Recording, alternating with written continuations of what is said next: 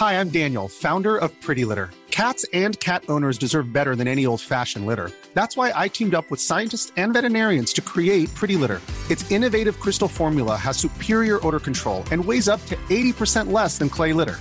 Pretty Litter even monitors health by changing colors to help detect early signs of potential illness. It's the world's smartest kitty litter. Go to prettylitter.com and use code ACAST for 20% off your first order and a free cat toy. Terms and conditions apply. See site for details. Hiring for your small business? If you're not looking for professionals on LinkedIn, you're looking in the wrong place. That's like looking for your car keys in a fish tank. LinkedIn helps you hire professionals you can't find anywhere else, even those who aren't actively searching for a new job but might be open to the perfect role. In a given month, over 70% of LinkedIn users don't even visit other leading job sites. So start looking in the right place. With LinkedIn, you can hire professionals like a professional. Post your free job on linkedin.com slash people today. Un podcast Chavo Rocker. El rock de aquí es. Los Chavo Rockers se unen en Flash Black. Queridos Flash Black, escuchas alrededor y a lo largo de todo este globo terráqueo y quizás más allá. Por supuesto, un saludo a todos los hispanoparlantes que nos interceptan y los que están practicando su español de una u otra forma, gracias a estas entregas sonoras en donde el alma del rock es lo que principalmente rescatamos. Mi querido hermano Sergio Albite ya se encuentra del otro lado de la pantalla. Yo soy Jorge Medina y esto es Flash Black, donde encontramos el ADN frecuentemente del rock. Es nuestra pasión, más de 120 episodios y bueno, llegando al final de una tercera temporada en estos momentos, mi querido Serge, creo que vamos a abandonar un poco este formato de las temporadas, todavía tenemos que platicarlo, pero el próximo agosto ya cumpliremos tres años de haber creado este proyecto y es un placer para mí hablar de una de mis bandas favoritas, si no es que la favorita de todos los tiempos de su servidor, llamada Radiohead, y de su entrega del año 1997, el famosísimo OK Computer, que ha sido comparado con discos del calibre como Dark Side of the Moon o el Sgt. Pepper's Lonely Hearts Club Band. Y pues por eso estamos aquí para recordarles que esta belleza está disponible para todos ustedes y que además nos sigue dando información y de qué hablar. Desde ahorita ya me clavé, pero para no clavarme más, por favor, salúdanos, querido hermano. Mi queridísimo amigo George, qué gran entrada e introducción a este programa muy especial de esta banda de la que hablaremos. Es muy chida. Y justamente con este álbum que vamos a tocar hoy, es con el que yo conecté con el grupo. Cambió mi perspectiva por completo de ellos porque yo tenía pues otro panorama, ¿no? Ya sabes. Y bueno, eh, esta en realidad es la sexta temporada, pero estamos en el tercer año. a una eh, dispensa, sí. Sí, pero es que estabas ahí y pues quería apoyar todo el poderío con el que estabas hablando. Y vamos a terminar la sexta temporada, el último programa de la sexta temporada, gracias a todos los que nos han eh, acompañado, no solo a, lo largo de esta sexta, sino de las anteriores y de los que se han sumado poco a poco en redes sociales y también recordarles que estamos en TikTok como arroba flashblackpodcast, en Instagram y Twitter como arroba flashblackpod y también estamos ahí en Facebook, búsquenos como Flash Black Podcast y también encuentran además de en Spotify, Deezer, Amazon Music y todas esas plataformas, también ya estamos en YouTube, ahí encuentran el audio o a veces ahí también encuentran de repente el video para que se den un quemón de quiénes somos. Y pues ahí estamos. Y es un gran disco el que tocaremos hoy, amigo. Pues ya la revelé, ¿no? Pero como que todavía no le quieres quitar la cortina. sí, pues es el OK Computer de Radiohead. Me introduje al álbum a través del video del, del track eh, que fue el primer sencillo, si no me equivoco, que fue Paranoid Android. Mismo título con el que a veces yo confundo el título del álbum. Ajá, así como yo a Black Sabbath a veces el Paranoid digo Paranoid Android. Qué oso. sí. que te decía, pues vamos a hacer el programa del Paranoid Android, ¿no? Y tú así, ah, de que Computer. Ah, sí, sí, ese. Eh, sí, un álbum que mm, para mí, pues yo lo conocí a través de MTV por el video. Te digo que es animado, está como bien psicodélico.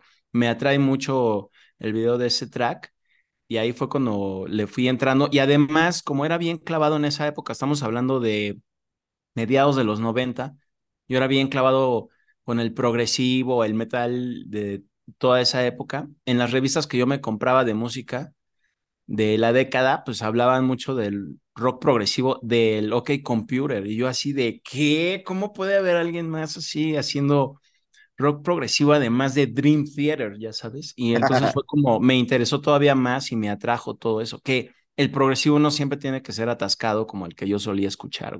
Sí, hay que hacer la aclaración, el disclaimer de que hay muchísimos datos alrededor de este disco que en su momento fue súper vanagloriado, pero con los años se ha vuelto a una especie de premonición porque era el año 1997 cuando lo lanzaban y por supuesto el World Wide Web, pues todo este Internet de las cosas estaba en pañales. Y a pesar de eso, ellos dentro de sus letras, dentro de su creación, no solo musical, sino como bien lo decías, audiovisual con los videos y demás, pues y el arte del disco que es súper impresionante y súper importante, pues venían adelantando toda esta locura colectiva que ahora vemos tan normal, quizás también hasta el surgimiento de la inteligencia artificial y cómo nos dañaría, y alrededor de una reflexión que es un poco caótica, acaba siendo una música pues muy agradable eh, para letras bastante alienadas y pues no sé, clavadas en, en la decadencia de la vida social y del ser humano, que la verdad tristemente no se equivocaron nada para el siglo XXI, sobre todo siendo todavía el siglo XX. Y bueno, habrá que decir también, hermano, que pues para toda la gente que nos ha seguido, ustedes saben quiénes son, a veces se manifiestan, a veces no tenemos ni idea, pero después de esto nos vamos a tomar una pausa muy merecida. Entonces, estamos emocionados por hacer este trabajo, pero no hemos parado a lo largo de tres años. Ya saben que este es un proyecto independiente y bueno, estaremos en las redes haciendo presencia, pero por favor, denos ese chance de hacer una pausita y clávense en todo el contenido que hemos generado a lo largo de todo este tiempo. Y además me parece interesante que en esta sexta temporada nos hemos clavado en varios álbumes específicamente, ¿no? No lo habíamos hecho tanto en una temporada y me ha gustado porque es una forma de abordar una banda, pero cierto ángulo específico y hemos escogido discos muy emblemáticos de la discografía de cada una de esas bandas, como es eh, Nine Inch Nails, como es Smashing Pumpkins, ahora Radiohead. Y entonces, pues ustedes también está en su bandeja el decirnos qué les late, qué no. Todo esto es un universo interminable y siempre habrá algo más que decir. Es importante que sepan que aquí no solo es el Internet, sino es la bibliografía. Y para esta entrega tenemos un, un libro muy particular que se llama Radiohead, The Stories Behind Every Song que aborda hasta el disco de In Rainbows, que es mi favorito, pero si he de decirlo, también el OK Computer marcó muchísimo mi vida. Claramente está en mi top 3 de, de Radiohead, quizás ocupando el lugar 2. Y como tú decías, fue, fue un disco que sacudió a la mayoría de los fans del rock en esos tiempos, porque medio que estábamos clavados todos en el trip hop, en el grunge, como bien decías, en el progresivo, quizás en el nu metal, y, de repente sale esta cosa que es un híbrido de tantas influencias, de tantas cosas que estaban escuchando que es eh, muy impresionante repasarlo. Sí, es un disco como muy bonito y utilizaré el término que he usado en otras entregas. Es creo que una producción muy preciosista porque los arreglos están bien cuidados, hasta creo que el orden de los temas está súper pensado para que al final quedes como totalmente satisfecho, ¿no?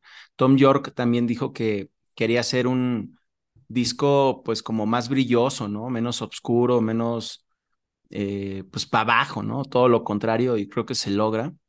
El, además pues sale en una época, bueno, estamos hablando de mediados de los 90, ya entrando pues ya al cierre de esa misma década ellos ya tenían dos discos en su haber. Eh, el primero que es Pablo Honey, muy conocido también, y el segundo que digamos que ya les dio, les abrió más las puertas, que fue The Events, que empezó con una, pues, una venta medio lenta y como con poca difusión de los medios, claro que les daban espacio, pero en ese momento estaban reinando, digámoslo así, en el Reino Unido, pues Oasis, Blur. Entonces una banda como Radiohead que no figuraba en ese sonido tal cual, pues no tenía tanta cabida, entre comillas, ¿no? Por así decirlo. Y de repente se vuelve pues una bomba entre los fans porque pues de viva voz es como se hace más popular esa producción y les abre todavía más camino para lo que se convierte después este disco de OK Computer, que además se empieza a componer cuando ellos están todavía de, gira con The Events. Exactamente, bien, bien lo dijiste, un, un disco que vende medio millón de copias, pero que todavía en las listas se mantienen en los lugares ochenta y tantos. Eh,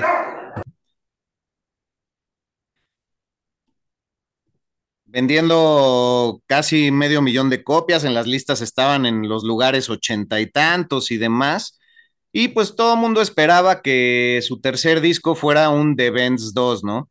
Quizá también el The Benz crea este feo estereotipo del típico que te dice, es que a mí no me gusta Radiohead porque me deprime, me da muy para abajo.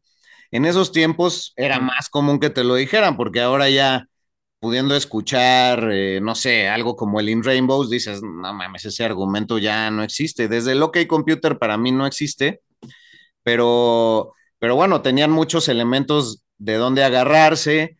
Em, estaban girando, abriéndole, por ejemplo, a bandas como REM, le estaban abriendo también a Alanis Morissette. Y un año antes de que salga el OK Computer, tuvieron una presentación épica en el festival famosísimo de Glastonbury, donde el propio organizador dice, hace 30 años que no teníamos una presentación tan emblemática de una banda inglesa en este festival, ¿no? Y eso, por supuesto, empieza a llamar la atención. Si hay algo que hacer en la vida es ver a Radiohead en vivo. Siempre lo que están realizando pues es complejo eh, desde la letra, la composición, la forma de interpretar. Todos con los años se han vuelto cada vez más diestros en sus instrumentos. Quizás de este quinteto que conforma la banda de Oxford, el más talentoso siempre, porque es el único músico de academia, es Johnny Greenwood, quien además de ser guitarrista, pues toca la viola, es multiinstrumentista porque toca el órgano, el piano, el xilófono, el glockenspiel, el Odens Martenot, o sea, el, el theremin, el banjo, la armónica. Y ah, ahora, si los ves en vivo, siempre se están rotando que van tocando, ¿no? La semana pasada tuve la suerte de ver a The Smile, que es el proyecto actual que comparten Tom York junto con Johnny Greenwood y otro gran baterista que la verdad eh, para mí era desconocido, pero toca muy, muy bien. Y, todo eso empieza a llamar la atención en esos momentos de la gente, eh, tanto que son invitados a colaborar en un disco compilatorio que se conoce eh, como The War. Ah, no, perdón. Que se conoce como Help. Y bueno, pues es nada menos que Brian Nino el que les dice, oigan, pues no se quieren armar una rola para el HELP, eh, es para la asociación War Child que apoya a niños eh, damnificados por, por la guerra y demás. También en esos momentos, en los 90, era como muy habitual, ¿no, amigo? Que de repente hacían compilaciones y en esta estuvo Oasis, estuvieron los Stone Roses, estuvo Portishead, Massive Attack, Suede, The Charlatans, los Chemical Brothers, eh, este, los Stereo MCs, Shainir O'Connor, este, los Manic Street Preachers, no, una maldita joya que ustedes pueden encontrar en, en Spotify. Eso también es una de las bondades de, de estas épocas. De repente dices, ay, ¿a poco? Esa madre que salió en el 95-96, ahí está. Pues sí, y es, y es para este disco que componen justamente la canción de Loki, y los miembros de la banda han declarado que para que saliera este disco, la composición de Loki fue ya una congregación de muchas ideas, de cosas que estaban escuchando y que fue el primer gran paso. Obviamente Loki es una canción que viene en el OK Computer. Fue un gran paso para saber qué es lo que querían realizar para esta entrega, porque en esos momentos ellos eh, estaban escuchando mucho a Ennio Morricone, por ejemplo, el gran compositor de grandes scores de películas que falleció pues hace pocos años ya, este gran italiano que también tuve la fortuna de ver una vez en vivo. Eh, habían escuchado mucho a Miles Davis, cabrón, eh, con el Beaches Brew, que es una gran, gran entrega. Muchos dicen que todas estas capas que usan en el OK Computer eh, son inspiración de ese gran disco. Y yo diría que ese caos jazzístico de Miles Davis se nota un poco más en lo que intentaron hacer en el Key Day, pero sin, no, sin un OK Computer no existiría el Key Day, que es otra maldita joya y merece como otros tres programas también para hablar. Escuchaban a los Beach Boys, escuchaban a PJ Harvey, eh, por supuesto el nombre, perdón. Khan. Ah, escuchaban a Khan, güey, los reyes del crowd rock, muy, muy importante que lo digas también y gran influencia para el electro rock que logran desarrollar también después en el, en el Key Day. Entonces ya los, los Beach Boys escuchaban mucho el White Album de los Beatles, eh, justamente ya mencionabas Paranoid Android, pues para ellos fue como hacer su A Day in the Life del Sgt. Pepper. Entonces estaban ocurriendo un montón de cosas dentro de la banda y otras influencias que no han eh, tomado como los periodistas que escriben en Internet y que en este libro que les decía que fue escrito eh, por el señor James Doheny, es al gran DJ Shadow, cabrón, que es pues uno de los reyes del trip hop, un gran hombre en las tornamesas y también a Tricky. Y entonces después de que Tom York vio a DJ Shadow, pues quiso meter muchas de esas, pues de, sobre todo de esas eh, baterías, de, de todas esas bases electrónicas y percusiones muy caóticas a momentos, unos arribas y abajos muy particulares y pues imagínate toda, toda esta congregación de sonidos desde el Pet Sounds y el White Album hasta DJ Shadow, pues qué pinche maravilla, güey. Oye, y también la canción que mencionaste, Loki, que sí es muy importante para este álbum porque la componen en un lapso de cinco horas y la graban en todo, en todo ese tiempo. Y está la anécdota de que Tom York le, la, la, escuchó una vez que quedó lista y pues le produjo mucho sentimiento que le provoca llorar y además también dice que pues lo asusta porque le estaba yendo muy bien a la banda, como dices, estaban de gira con R.E.M., con Alanis Morissette, con A Soul Asylum, todas estas bandas que todavía existen, pero digamos que ya están un poquito, o al menos desde mi punto de vista musical, ya están por detrás de Radiohead, ¿no? Al menos en popularidad, por así decirlo. Habrá quien diga, me incluyo, que también ya en cuanto a composición. Y entonces ahí Tom York como que se saca de onda porque les está yendo muy bien, pero a, la vez como que le da miedo porque dice, todo está yendo así increíble y pues la banda está creciendo y, y es como ya llegan al estudio a hacer, bueno, al estudio entre comillas, pero ahorita hablamos de eso, a hacer esta producción con este chico Nigel Godrich, quien estuvo como ingeniero en sus dos primeros discos. Y ya aquí como que se hacen cuates y digo, también en lo profesional, dicen, a ver, pues qué onda mi Nigel, jálate, te vamos a invitar de coproductor, porque además es el primer disco de Radiohead que ellos se autoproducen, lo cual se nota totalmente porque ellos ya tenían muy bien el, pues el panorama de lo que querían lograr con, con este LP. Exacto, güey. Además, para ese momento, Parlophone, que es la disquera, le suelta 100 mil libras para que ellos le gasten.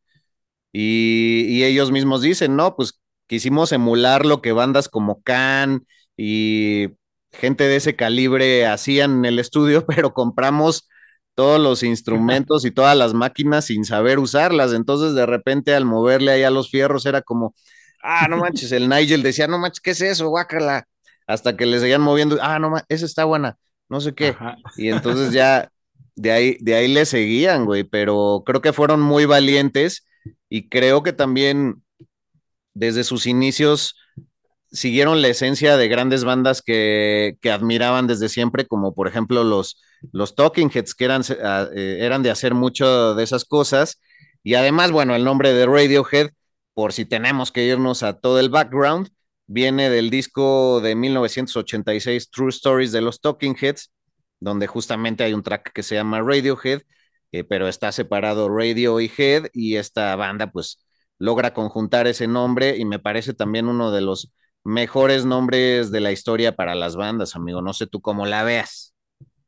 Eh, sí, eh, de hecho Mike Pornoy, quien era baterista de Dream Theater, siempre elogió mucho el nombre y esta producción, porque, bueno, él siempre ha sido reconocido por ser un baterista de rock progresivo y heavy rock en general, y siempre ha alabado a esta, a este larga duración, que como decía al principio, lo he visto siempre figurando en listas de los mejores discos de todos los tiempos, en publicaciones como Guitar World, por ejemplo, ¿no? Que, que también alaban mucho el trabajo en la guitarra, güey. Y por lo general, pues luego esos, esas publicaciones, esas revistas se enfocan mucho en guitarristas como Steve Vai o Joe Satriani, ya sabes, así que es como una guitarra muy atascada y por eso me llamó mucho la atención, o sea, ¿por qué están volteando a ver este álbum cuando no hay pues ese tipo de shredding en la guitarra o solos así loquísimos, ya sabes que como yo digo luego soezmente te derriten el rostro, pero esta producción de OK Computer creo que te derrite el alma. Ah, venga. No, y aparte está por cumplir el próximo mes ya 27 años, güey, el disco. No, está cumpliendo 26, perdón. Ajá. Y este, y pues la verdad yo lo, lo, sigo sintiendo muy cercano, a pesar de que es algo que yo descubrí en la prepa un par de años después de que lo lanzaran, pero gracias a eso iba yo con la gran emoción al Mix Up, que era la tienda de discos y que sigue existiendo acá en México más típica, pero pues tal cual cuando Radiohead lanzaba un disco era hermoso porque el arte del disco siempre traía algo, el librito siempre traía algo en sus primeras ediciones, todavía con las ediciones de aniversario y ya ni decir las japonesas que también se conseguían acá en México, pues había novedades, novedades, novedades y siempre un arte que era digno de interpretarse muy a fondo. O sea, hay que decirlo un poco yéndome a lo que decía eh, más al inicio, este álbum presenta un mundo muy azotado por el creciente consumismo, con la alienación social, el aislamiento emocional, el malestar político, y por eso es considerado como una comprensión profética del estilo de vida que al que se iba directamente a estrellar como sociedad con el siglo XXI. Y la banda además utilizó, como ya hemos eh, eh, dado salpicaditas ahorita, técnicas de producción que no eran convencionales y usaron la reverberación natural que se produce al grabar en una escalera, por ejemplo, con la de Exit Music for, for a Film. Eh, también, pues los vecinos odiaban bastante lo que estaban haciendo en la casa de, de la grabación, pero grabaron todas las cuerdas en, en, en Abbey Road Studios. Y, pues te digo, acaban siendo tantas, tantas capas que es difícil en una entrega como esta, eh, pues acabar quitándole todas esas hojas a, a, la lechuga, si es que hay que decirlo de esa manera, o a la alcachofa, porque al final el corazón del disco acaba siendo delicioso. Me parece una mejor metáfora. Ah, pero, pero, pero sí, por eso, por eso mismo resignificarlo en estos días me parece muchísimo más interesante. Y ellos se, se autodescubrieron también otra faceta que creo que ha, sido la que han explotado y fue la que explotaron hasta el presente, ¿no? Yo leí que también parte de la producción la hicieron, bueno, las grabaciones la hicieron en una mansión del siglo XVI al suroeste de Inglaterra. Exacto. Que se llama St. Catherine's Court y donde también ahí The Cure se aventó un disco, el Wild Moon Swings, también New Order se aventó su Waiting for the Siren's Call, y ahí hay cosas, ¿no? O sea, como dices, eso de grabar en una escalera, también tenían esa como atmósfera de hacerlo durante la madrugada a las 3 de la mañana. O sea, cosas que dices, pues eso lo pueden hacer en el día, ¿no? O sea, pero eso es todo lo que pues llama la atención de este disco y de muchos otros discos que también varias bandas han creado su forma de hacerlo. es lo que le da toda como esa entraña al sonido, güey. También eh, leí que grabaron en un, en un salón grande en esa misma mansión y es lo que también le da un sonido característico a esta producción, que como decía al inicio, es muy cuidada, no solo también en el audio, sino ya en, en los detalles tan específicos como son los arreglos, que son poquitos, ¿no? Como que de aquí a allá entra un sonido, de repente, si lo escuchas también con audífonos, eh, de repente parece que te rodea la cabeza ese mismo audio. Es una gran instrumentación, como dices, todos estos grandes músicos sí cuidaron los detalles, pero también, pues la ejecución de Tom York, eh, se dice que hubo eh, una sola toma de algunos tracks en que él cantó y esa fue la que se quedó, güey. Sí, además de que él intentó, aunque no es tan notorio como él lo ha dicho en sus propias palabras, abordar distintos personajes eh, según la canción que interpretaba. Y yo creo que se complementa perfecto porque recuerdo también que en esos tiempos vendían un DVD con los mejores videos de Radiohead y la mayoría estaban encausados a, los que salieron con el OK Computer. Y entonces sabiendo esa historia y viendo los videos, entiendes mucho mejor eh, las entregas como Airbag, que es el track que abre el disco, porque pues se sabe que él tuvo un accidente automovilístico y bueno, en general le caga manejar a, a Tom York. Este, también la de No Surprises, que tiene como un casco y que la canta debajo del agua, ese era un icono en ah, MTV, ¿no? Uh -huh. Además del que ya mencionaste, Paranoid Android.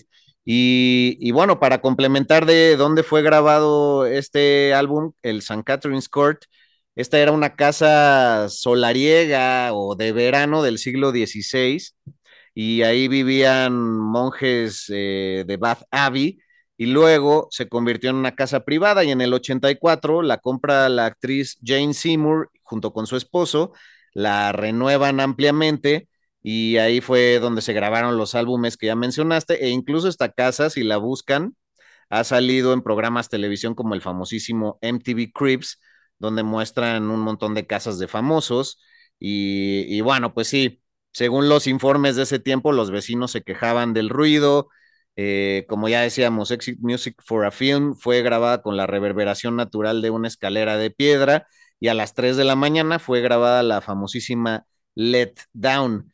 Eh, entonces, toda, toda esta afluencia de recursos acaba haciendo que sea nuevamente un disco épico, un disco que grabaron en pocas tomas, eh, como dices, casi las primeras, las segundas se, se, quedaban y volviendo a resaltar que, que, no se aislaban instrumentos y luego se unían, sino que era casi, casi como eh, interpretarlo en vivo y por eso también siempre han sido una banda muy digna de verse en todas sus presentaciones.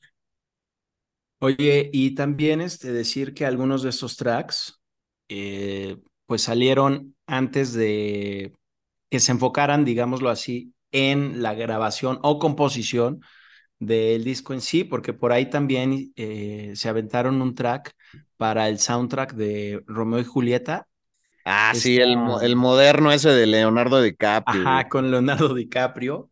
y que les fue muy bien, les fue muy bien con la dirección que tomaron para ese tema, que dijeron, no manches, está increíble, vamos a seguir así. Y también sumándolo a lo que había dicho también entrando a este episodio. Eh, chale, se me olvidó, güey. Ah, sí que mientras estaban en el tour de el disco de The Bands, ellos ya estaban componiendo, porque también lo que fue la grabación de The Bands para ellos fue muy caótica, que fue muy destructiva y de hecho los llevó casi a, acabar con la banda, ¿no? Querían por eso ahora en OK Computer hacer un proceso totalmente distinto que pues los llevara a disfrutar y sobre todo pues hacer pues, un otro disco chido. Ellos cuando ya lo terminaron, eh, pues sí leyeron buenas críticas y todo eso, pero jamás esperaron, sobre todo eso lo dice Tom York. No, pues eso dicen ahorita, pues seguro ya, como en un año, pues ya va a ser otro disco ahí más, ¿no?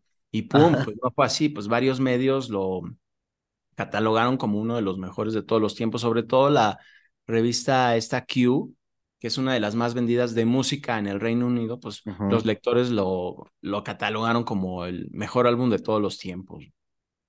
Sí, permíteme leer declaraciones que, que él dio cuando pensaron que el álbum no iría hacia ningún lado.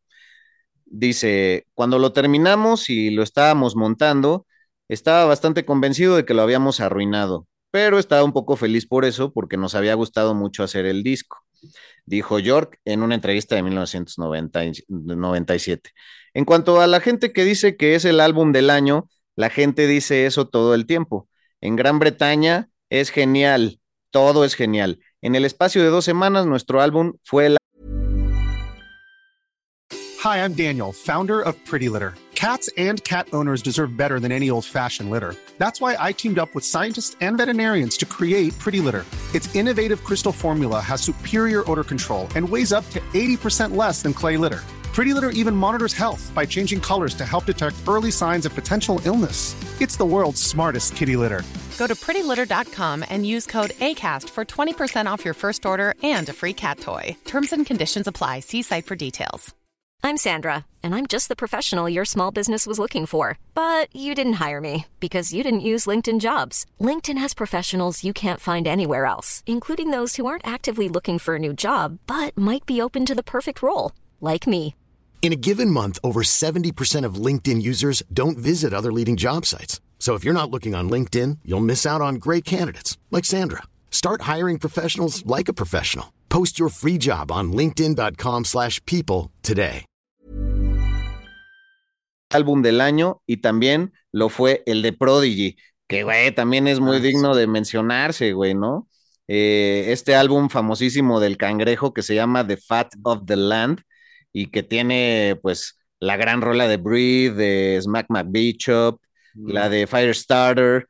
Y güey, es que vienen tantas memorias con esa época de los 90 porque pues eran las que uno ponía en la fiesta, digo, si no era muy aferrado del rock y así, güey, pues Ajá. para aprenderse, ¿no? Todo, todo este tipo de, de entregas, que Y que sobre todo estos videos que también mencionaste, eh, cómo giraban un buen en MTV. Digo, a mí, yo por eso también tengo grandes memorias, porque pues así fue como conocí el disco. O sea, olvídate de, pues siquiera eh, tener un servicio de streaming como ahora, que es más fácil así de, ¿qué canción? A ver, deja- ¿cómo la busco? Ya sabes que es mucho más fácil. Y no, ahí tenías que estar atento hasta, el- si lo veías empezado el video, tenías que esperarte hasta el final para ver cómo se llamaba y en qué disco estaba. güey. Y todo, y todo este video de Paranoid Android es como muy psicodélico, muy surrealista también diría que un poquito, por la animación que tiene.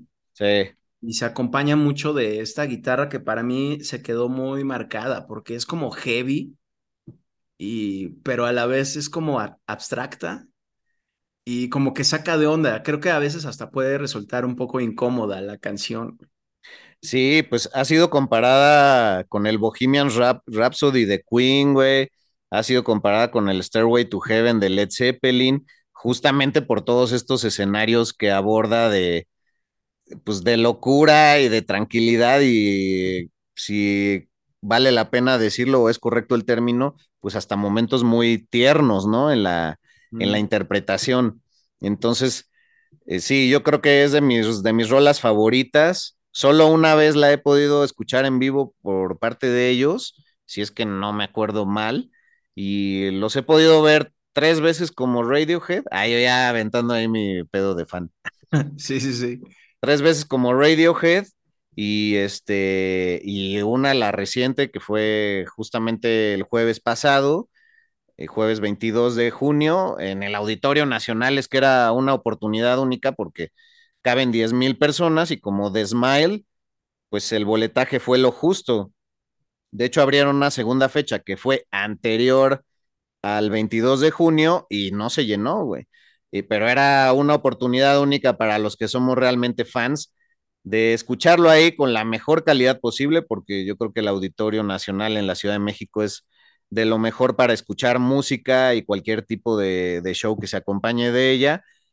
Y además, pues poder ver tan de cerca a estos dos grandes, eh, como lo son Johnny Greenwood y Tom York, en donde pues siempre te empapan un poco de, de su sensibilidad musical porque les gusta conectar mucho con el público, aunque no platican con él y demás, este, pues se ve que, que en su mirada se ven conmovidos, se tocan al corazón. Johnny Greenwood es, es muchísimo más introspectivo, pero creo que también es justo rescatar que Radiohead es de las pocas bandas que aunque ha habido lapsos de cinco o seis años entre algunos de sus álbumes, se ha mantenido la alineación original desde el principio. Dígase Tom York, los hermanos Greenwood, que son Johnny en la guitarra principalmente, ya dije todo lo que toca, Colin Greenwood, que es el bajista, Ed O'Brien, quien es también el, el guitarrista rítmico, pero tiene una voz para los coros este, espectacular, no sé por qué dije rhythmical, pero bueno, rítmico, y Phil Selway en la batería, que me parece también muy particular su, su manera de interpretarla y que de cajeta estuvo en Radiohead porque a principios de los 90 tuvo ahí un matrimonio medio tóxico y se mudó a Irlanda y todavía cuando no le pegaban ahí a la fama, dijo, no, ¿sabe qué, chavos? Ay, voy de regreso, abrácenme, cobíjenme, estoy lastimado.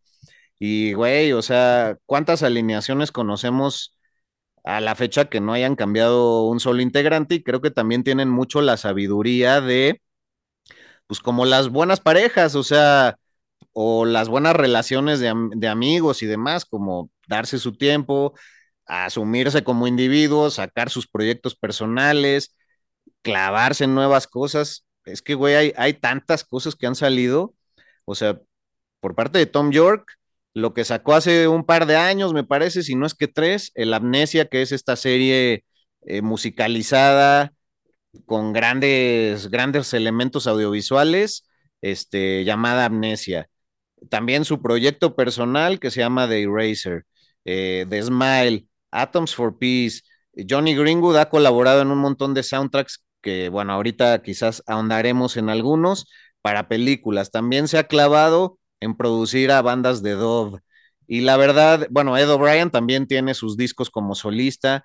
También tuve la oportunidad un día de saludarlo en persona. Es un tipo como de eh, dos metros y cacho, unas manos puta, de este tamaño, o sea, el doble de mi mano. Eh, una gran persona y que además yo no esperaba conocerlo ese día, estaba grabando. ¿Así dónde fue que lo viste? Ah, fue, ahí en, en, el estudio de una banda que, que acá en México es muy conocida, que se conoce como Zoe, se llaman Panoram los estudios, ahí han llegado muchísimas bandas del extranjero a grabar, a hacer la escucha de sus discos eh, justo esto fue, puta, güey, yo creo que mes y medio antes de que explotara la pandemia en el 2020. Hasta pude ir a mi casa por mi disco del Amnesiac, el del librito rojo, para que me lo firmara. No, yo como pinche fan, porque coincidió que ahí también hay otras cabinas de grabación para la locución y como ustedes saben, pues también estoy en eso, hago comerciales y había grabado algo, me parece que para McDonald's de Estados Unidos y al salir me topé a dos amigos de la estación de radio que me dijeron, ah, ¿qué onda, güey? ¿Qué haces aquí? Y yo, ah, no, pues, ¿qué hacen ustedes aquí? Yo vine a grabar. y ellos, ah, no, nosotros estábamos escuchando el nuevo disco de Ed O'Brien ahí arriba. Y yo, ¿qué? Así, no, de que se te cae la boca. Sí, de hecho ahí está el güey. Y yo, ¿qué? No mames, no lo podía creer, güey. Ajá. Me dijeron, sí, al ratito nos toca entrevistarlo. Y yo así, con la confianza, porque ya ven que yo de preguntón no me aguanto.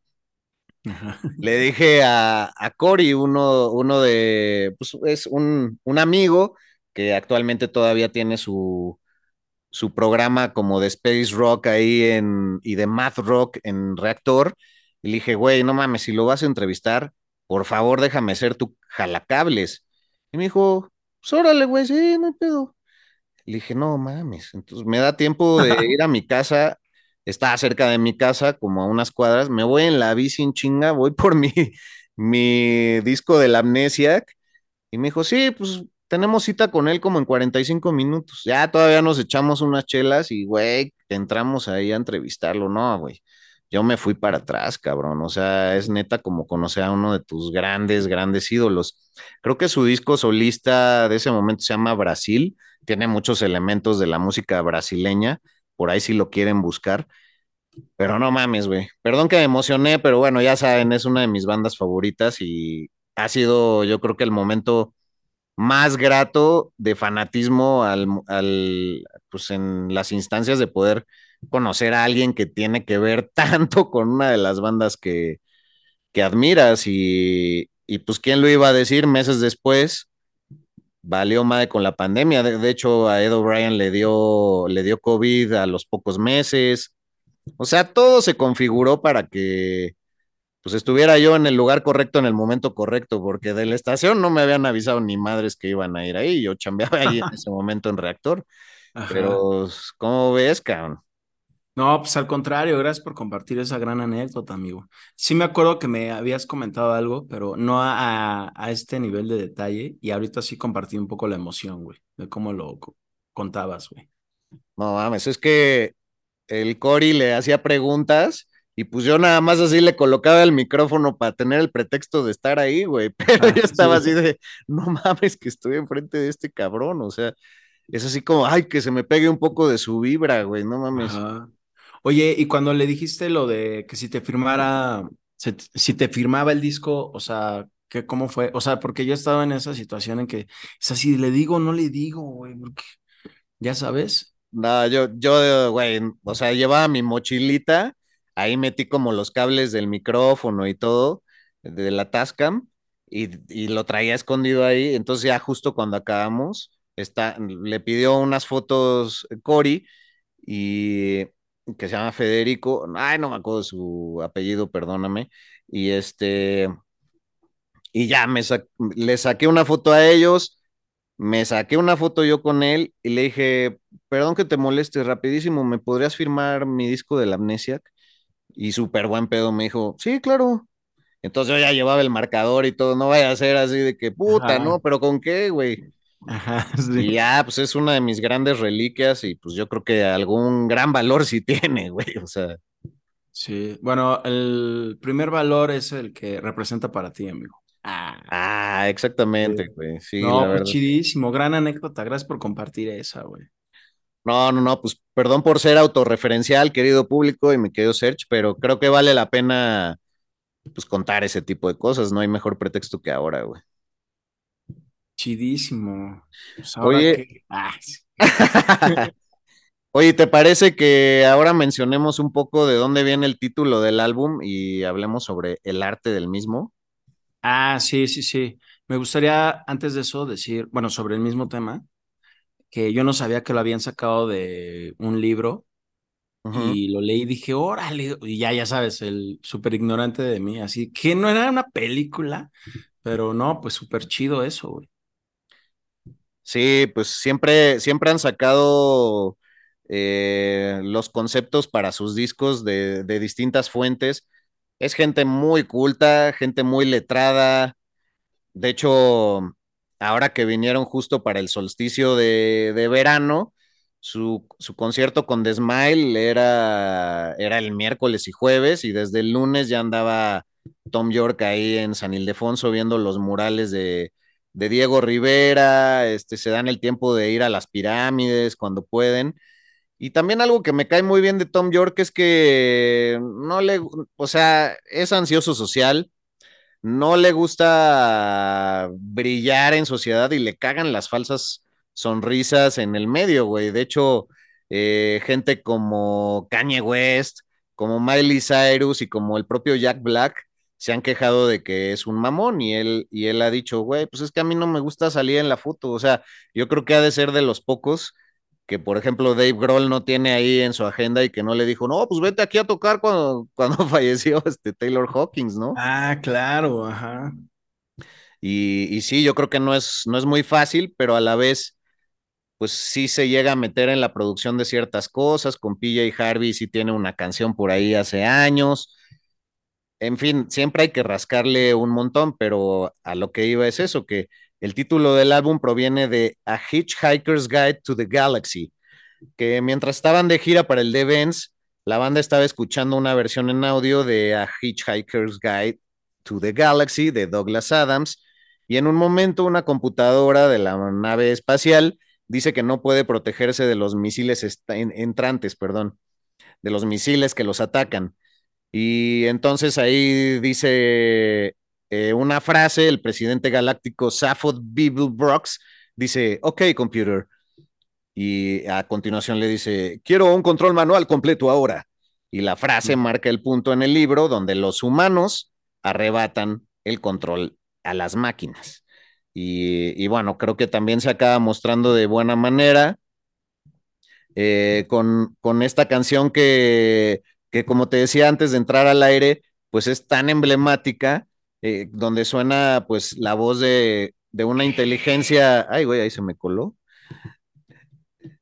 donde entra la voz de una inteligencia artificial en Feeder Happier, que es la voz así del robotito de Feeder Happier, More Productive, que además pues viene de, de la Macintosh, de buen Tom York en esos momentos, güey, que, que pues tampoco existían tantos, tantos programas como para poder crear esas frases y que además si te clavas en la letra de eso que pronuncia el robot, pues es algo realmente, pues triste, güey. Y las Macintosh, que bueno, ahorita se me hace curioso hasta decir Macintosh, que en mediados de los 90, finales de esa década, eh, pues eran así hasta como raras. Sí, y tenían un programa que se llamaba Simple Text y era ahí donde ya podías escribirle todo lo que quisieras. Pero a mí siempre esa canción es la que adelantaba, como que me transmite algo sombrío. Y él dice que justamente eh, lo curioso de escoger una voz tan plana es que te acaba transmitiendo algo muy oscuro, porque uno diría, pues un robot, ¿qué emociones te va a transmitir? Y no, pues es tan flat, como es el término correcto, que acaba siendo pues algo creepy, mano. Y es que también decían que al principio que querían hacer un álbum como atmosférico, como así para que la gente lo pudiera escuchar Ah, cierto, sí. Ajá, pues mientras hacía el aseo de su casa, güey. O mientras se sentaban a comer o algo así, pero que no, salió todo lo contrario. Que más bien es como, bueno, eso lo dijo Tom York en su momento, que no es como para ponerlo en un restaurante, ¿no? Y, y que más bien es como para pues, viajar con él, como para que te subas al avión y lo pongas y como que te enfoques en eso, ¿no? Mientras estás ahí nada más viendo el asiento de enfrente, güey. y, y sí, está súper chido que pues, lo logró. Eh, o sea, sí logró el aspecto de eso que quería hacer un disco más brilloso, güey. Exacto, güey. Ah, qué, qué bueno que sacaste ese dato porque a mí ya se me había olvidado. Y complementaría con, con, decir que el álbum pues no es realmente sobre la tecnología, sino sobre el aislamiento que ésta provoca. Les digo que es premonitorio totalmente. O sea, en el momento en que se grabó el OK Computer, ya les decía, la World Wide Web era todavía relativamente nueva y pues ahí iba tomando forma, apenas ya había un buscador, ¿cómo se llamaba? Al, Altavista o... Ah, claro, Altavista era un buscador, así como Yahoo y esos son. Ajá, güey. Apareció, güey. Y, y, York en ese momento estaba preocupado por el aislamiento y la desconexión que comenzaba a todo esto a fomentar. Y él dice, me estaba dando una sensación de sobrecarga de información, lo cual es irónico en realidad, ya que es mucho peor ahora. Eh, la paranoia que sentí en ese momento estaba mucho más relacionada con la forma en que las personas se relacionaban entre sí, pero estaba usando la terminología de la tecnología para expresarlo. Todo lo que estaba escribiendo era en realidad una forma de tratar de reconectarme con otros seres humanos cuando uno siempre está en tránsito. Eso es sobre lo que tenía que escribir porque eso es lo que estaba pasando, lo que en sí mismo infundió una especie de soledad y de desconexión. Y bueno, también hay que rescatar que mucha de la imagen en estos collages, que también es un collage impresionante la portada y todo el arte, tienen que ver con los libritos de emergencia del avión, ¿no? A, todos ellos les está afectando mucho estar en, en tour y demás. Y de todo esto, eh, también, bueno, ahora que se hizo la edición de 20 aniversario, incluyeron temas nuevos, ¿no? Que en la original, pues no se habían incluido, que es I Promise. Ajá. Eh, también Lift y Man of War, ¿no? Que, que los fans la conocen como Big Boots. Ah, exacto. Y sí, volvieron a reeditar el disco. Aquí salió bajo el sello de cassette. Eh, me parece que salió como Emmy en otros lugares. Y sí, tengo, tengo esa edición y la verdad estas tres canciones son muy bellas, pero sí se quedaron en, en el tintero, güey. Sí, son muchos detalles los que tiene también el disco, ¿no? Lo que decías también de la portada, que dicen que podría ser como una escena de un hotel en Hartford, Connecticut. Y también que sirve mucho de, pues, de póster. O sea, es que hay muchas portadas que como que no quedan de póster, pero esta sí es grandísima. Tiene muchos detalles, es como una imagen compuesta. Eh, no, no como la que, por ejemplo, platicamos de Smashing Pumpkins, porque esta es sí, tal cual como más abstracta, güey. Y muy como futurista, güey.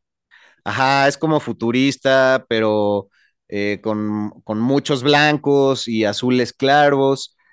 También da como esta sensación de, de que ves un avión que ya se estrelló en, ponte tú, los Alpes. Entonces es como una reconstrucción social. Se presta mucho a la, a la reinterpretación. Y, y, sí, muchos dicen que los fanáticos han especulado que este lugar en Hartford Con inspiró la memorable portada del álbum y la teoría más convincente es que la foto original fue tomada desde la ventana de un hotel Hilton, donde se hospedó la, banda, la banda perdón, en Hartford Con en agosto del 96, que fue uno de los últimos shows en vivos antes de que grabaran el OK Computer. Y incluso un fan incluso fue, e incluso un fan fue al hotel para confirmar la teoría y la persona del hotel pues le siguió todo el juego, pero se refieren sobre todo a la parte en que se ve como unos puentes o una carretera que, que parece tener como el reflejo de una ventana de, doble fondo y demás. Pero pues puta, te digo, hay, hay un chingo de cosas que, que decir, cabrón.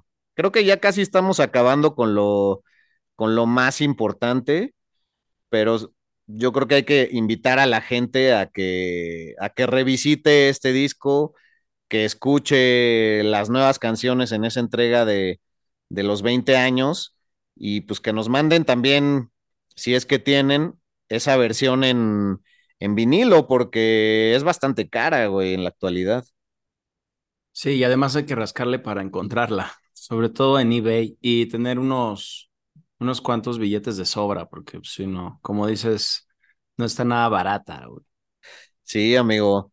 Pues como ves, yo me voy ya con una sonrisa, creo que hemos abordado de buena manera esto y ya saben, si no de todas formas, pues ahí en las redes tratamos de complementar con datos más clavados, eh, pues en esta información que en un minuto o minuto y medio tratamos de abordar.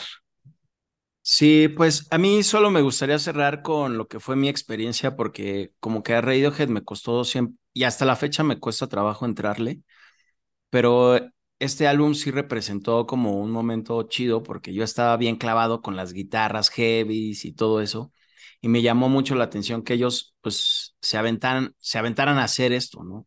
Como esas guitarras pesadas, porque es un disco pesado, es, es heavy y por eso mismo no tiene que ser metal. Entonces, eso a mí me llama mucho la atención, fue lo que me atrajo y hasta la fecha es lo que más disfruto de, de todo este LP, güey.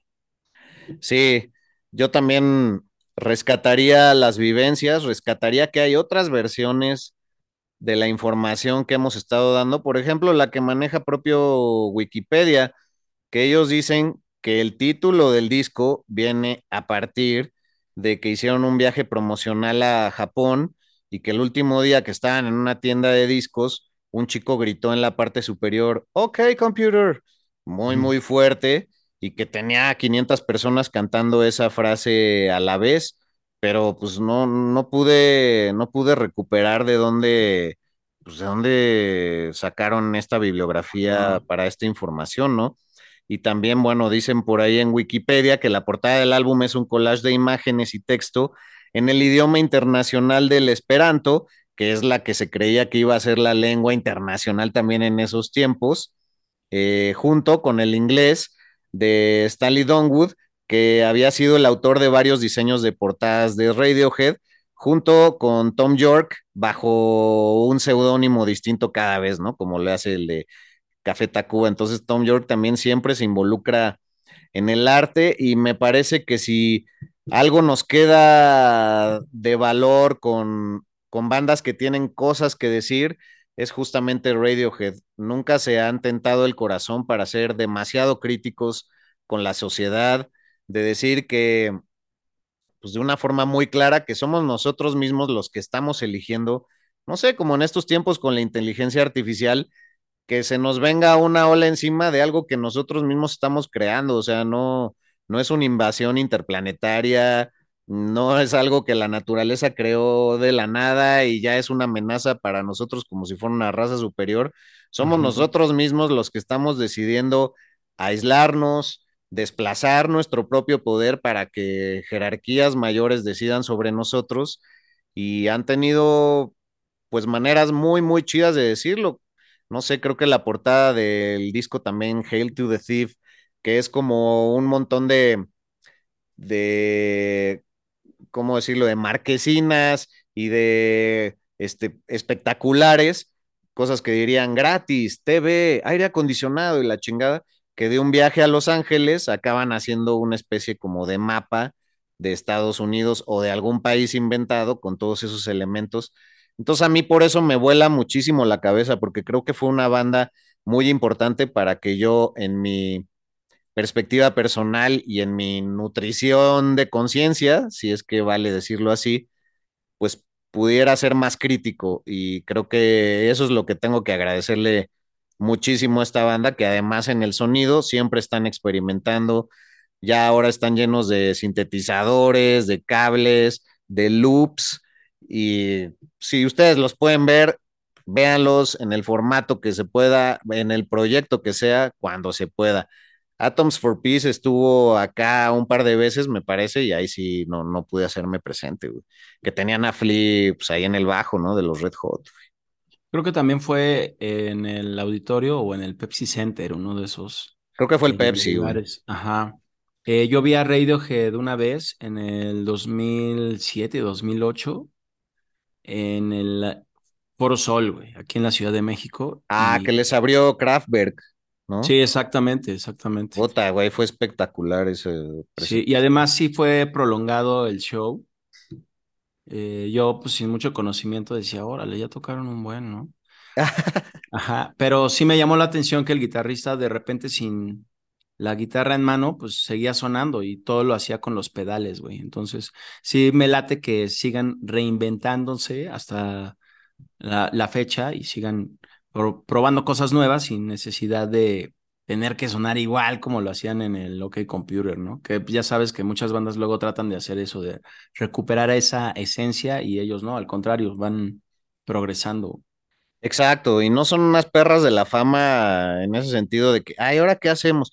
Digo, ya si nos vamos a también, pues, lo novedosos que han sido cuando lanzaron el In Rainbows, que lo podías descargar de internet, bajo el precio que tú quisieras, pues también son statements bien impresionantes de a nosotros no nos importa la lana, nos importa que nuestro arte llegue a nuestros fans. Si tú querías pagar una libra, un dólar por todo el disco, lo podías tener. Yo todavía tengo ahí mi disco quemado de cuando lo compré. Obviamente ya luego me compré el formato físico porque es mi disco favorito de ellos. Y, y, así han sucedido un montón de cosas en, en su carrera y también son bastante sensatos a la hora de cobrar las entradas para su concierto, porque ese del Foro Sol, me acuerdo que por 1.700 pesos los pude ver hasta adelante, ahorita en el auditorio, pues también por 1.200 pesos estábamos en, el balcón en una gran eh, posición, y de repente pues ven todo el escándalo que hubo de The Cure este año, que Robert Smith se peleó con Ticketmaster y no sé qué, y ahora para el Corona Capital, que ya han declarado que es el festival más caro del mundo en este año, donde vas a pagar en esta tercera etapa de boletos más de 12 mil pesos. Dicen, ¿qué pedo? ¿Por qué ahorita Robert Smith no, no levanta la voz? O sea, ¿cómo, puede ser que esté tocando en el festival más caro del mundo, güey? Pero bueno, ya me desvié, pero es un ejemplo claro. Sí, no, pues chidísimo. Y pues gracias por compartir todo estas experiencias y anécdotas de Radiohead, amigo. Enrique. pues, pues, gracias a ustedes por, eh, por estar ahí escuchándonos, tenernos la paciencia. Ya saben que esto desde su esencia ha sido una conversación de amigos.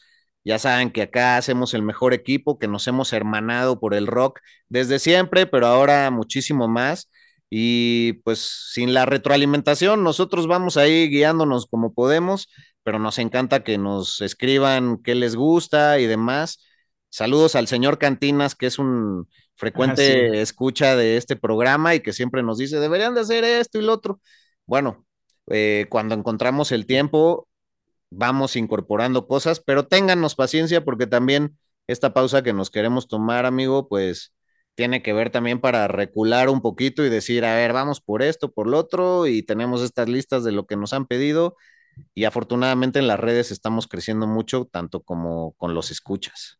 Sí, pónganse al corriente, amigos, de todos los programas que hay, y si a lo mejor ahí van atrasados, como es el caso de algunos escuchas que nos dijeron, no, pues apenas voy en el de Janis Joplin. Ah, ok, no, pues todavía te quedan varios. Pues aprovechen este tiempo. Esperamos que lo disfruten mucho y los extrañaremos, pero los volveremos a ver. Exacto. Pues tomando un abrazo, carnal. Saludos a todas y a todos los que nos han interceptado y nos regalan su valioso tiempo. Y bueno, pues aquí seguiremos aferrados al rock and roll, porque no es todo lo que se ha dicho sobre él, sino todo lo que nos queda por decir. Una cosa es ser chavo ruco y otra chavo rocker. Rock por siempre en Flash Black.